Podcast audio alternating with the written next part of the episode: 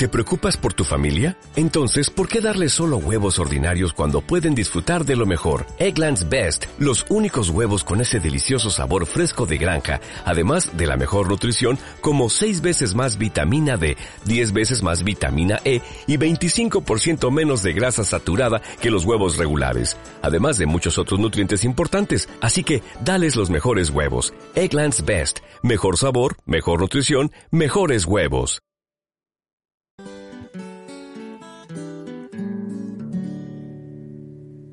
Maritxu nora zoaz eder galantori. Iturrira Bartolo nahi badezu etorri. Iturrian zer dago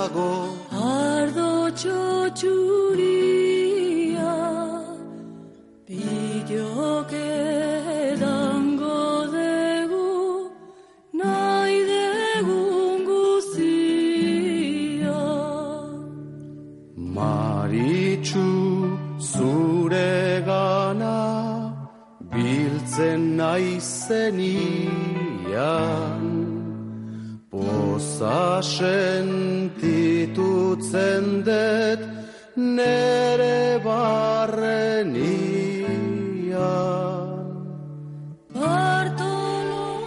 Suele ser la melodía habitual con la que encabezamos eh, el espacio en el que cada 15 días en Euskadi Hoy Magazine vamos desgranando poquito a poco diferentes capítulos del Atlas Etnográfico de Vasconia, pero hemos querido hoy darle pues eh, ese toque especial escuchando esta versión de Marichu Norasoas que tiene mucho que ver con el tema que hoy nos va a ocupar. Vamos a hablar de amor, del inicio de las relaciones amorosas, pero no de cómo se hace hoy, evidentemente, sino de cómo se hacía tradicionalmente, cuáles eh, eran esos espacios en los que hombres eh, y mujeres pues iniciaban ¿no? esos primeros coqueteos eh, y a través de esas primeras citas, pues cómo se iba desarrollando esa posible relación. Me acompaña ya Suriñe Goitian de la Bairu Fundación Suriñe, ¿qué tal? Egunon.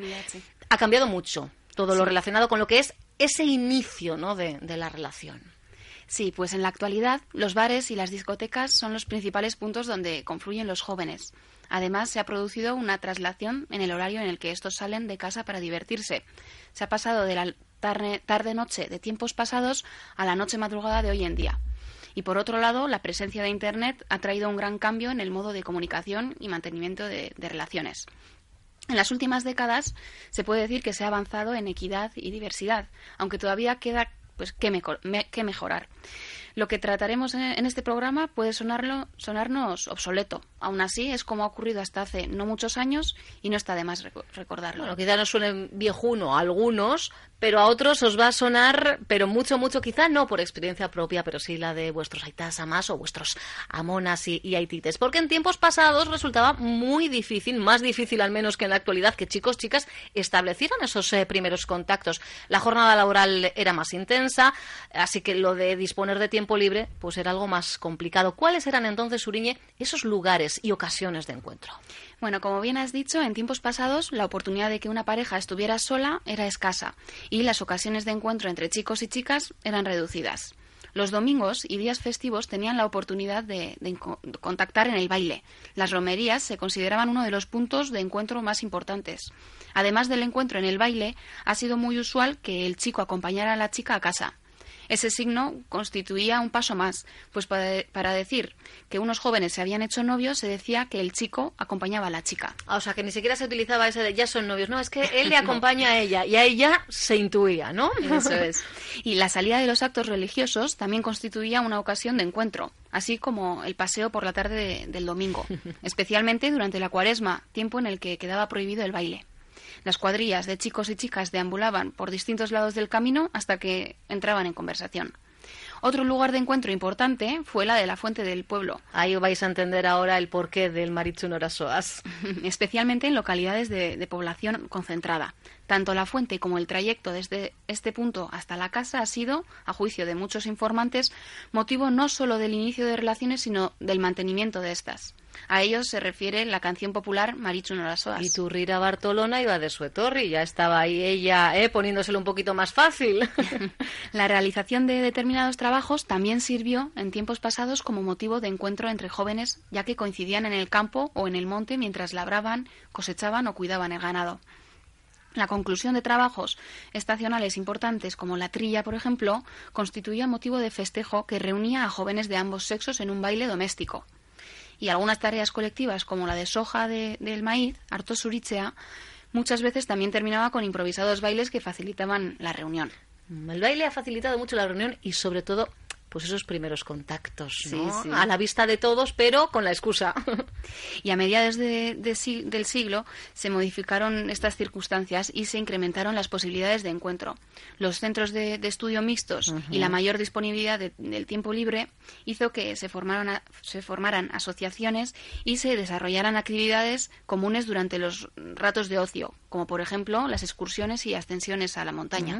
Estamos hablando del lugar apropiado para esos encuentros pero había también una época más propicia a, lo largo del año para el inicio de estas relaciones. Sí, antaño se pensaba que el verano era la mejor época para ello, ya que eran frecuentes las fiestas patronales. Sin embargo, en algunas poblaciones el invierno también se consideraba el tiempo propicio, ya que no había tanto trabajo en el campo. En épocas pasadas, como he dicho anteriormente, durante el tiempo que duraba la cuaresma quedaban prohibidos los bailes, por lo que los jóvenes convertían inocentes juegos infantiles en mixtos. En ellos, más que el galanteo, afloraba la picardía. Para hacerse una idea, en algunos juegos, al formarse parejas, se tomaban las manos girando alegremente. Sin embargo, hay quien confiesa que con frecuencia solía haber algo más que un inocente girar y llegaban hasta el abrazo. Fijaros con qué poco se conformaban, eh, pobricos. Eh, y también hay ritos, ha habido ritos, plegarias, ¿no? Para, para encontrar a esa pareja.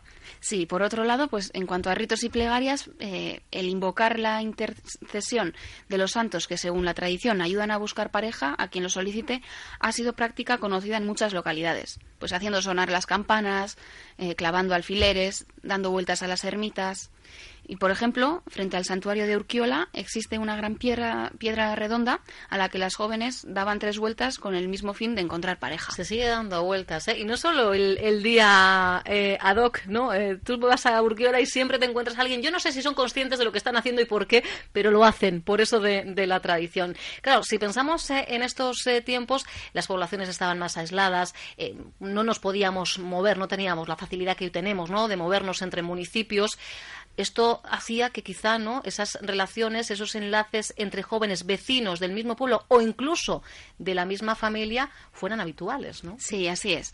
Las causas que contribuyeron eh, a que la endogamia fuera elevada fue la escasa movilidad de los jóvenes debido a la ausencia de medios de locomoción. En cuanto a los matrimonios consanguíneos, en la mayoría de las localidades encuestadas no hay constancia de que estos fueran frecuentes. Aún así, su número fue mayor en tiempos pasados que en, la actualidad.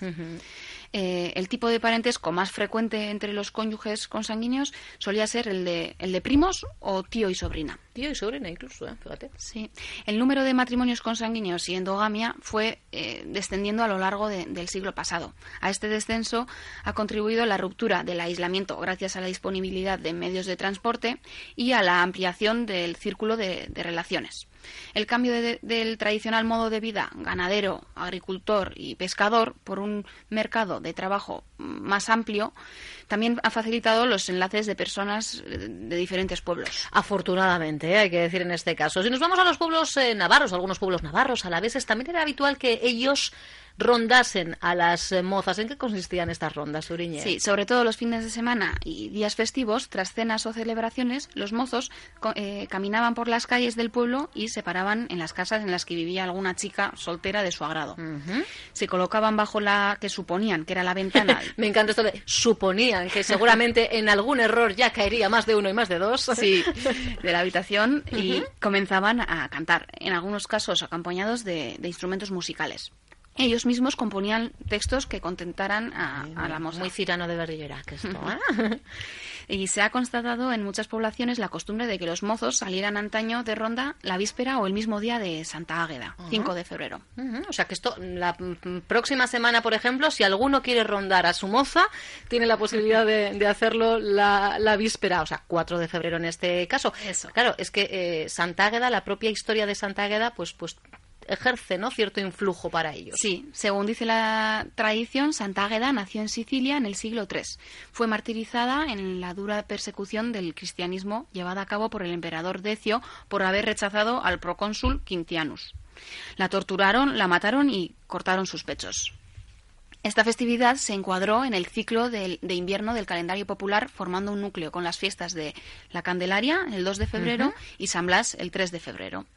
Y en torno a la misma se practican en Euskal Herria dif- diferentes costumbres como el toque de campanas y los coros que salen en víspera narrando su vida y postulando.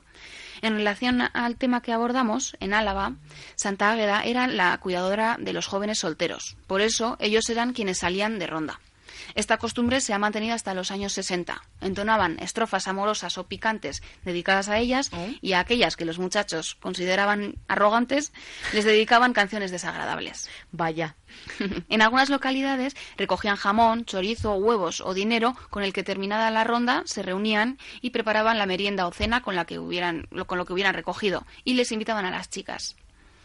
En Vizcaya, la costumbre de salir a cantar eh, por Santa Águeda se practicaba en casi todas las localidades. También era, usu- eh, era usual introducir en estas canciones petitorias coplas alusivas al- a, la joven casa- casadera ante cuya puerta se cantaba. Una de las coplas de carácter amoroso de Santa Águeda en Guernica dice Orkogoiko kamaretan, hogetsu zuri ederretan, logo sotsu bat engo neuke. En las cámaras de arriba, en blancas y blandas camas, dormiría dulcemente en tus brazos mi amada. Toda una declaración de intenciones, desde luego. Eso. A diferencia de las rondas en, en que participaba un grupo de chicos, el galanteo se realizaba individualmente. Ajá, era ya más un cuerpo a cuerpo. Sí, los chicos se encaminaban al anochecer hacia la casa de la chica, daban una señal, golpecitos en la ventana, silbidos o toses, y tras enterarse esta de la presencia del demandante, bajaba a la calle para pasar un rato juntos. Conversar- conversaban largo rato, pero siempre a escondidas. Aquí no había posibilidad, claro. Esto no era oficial, no podían hacerse ver, ¿vale? Eso.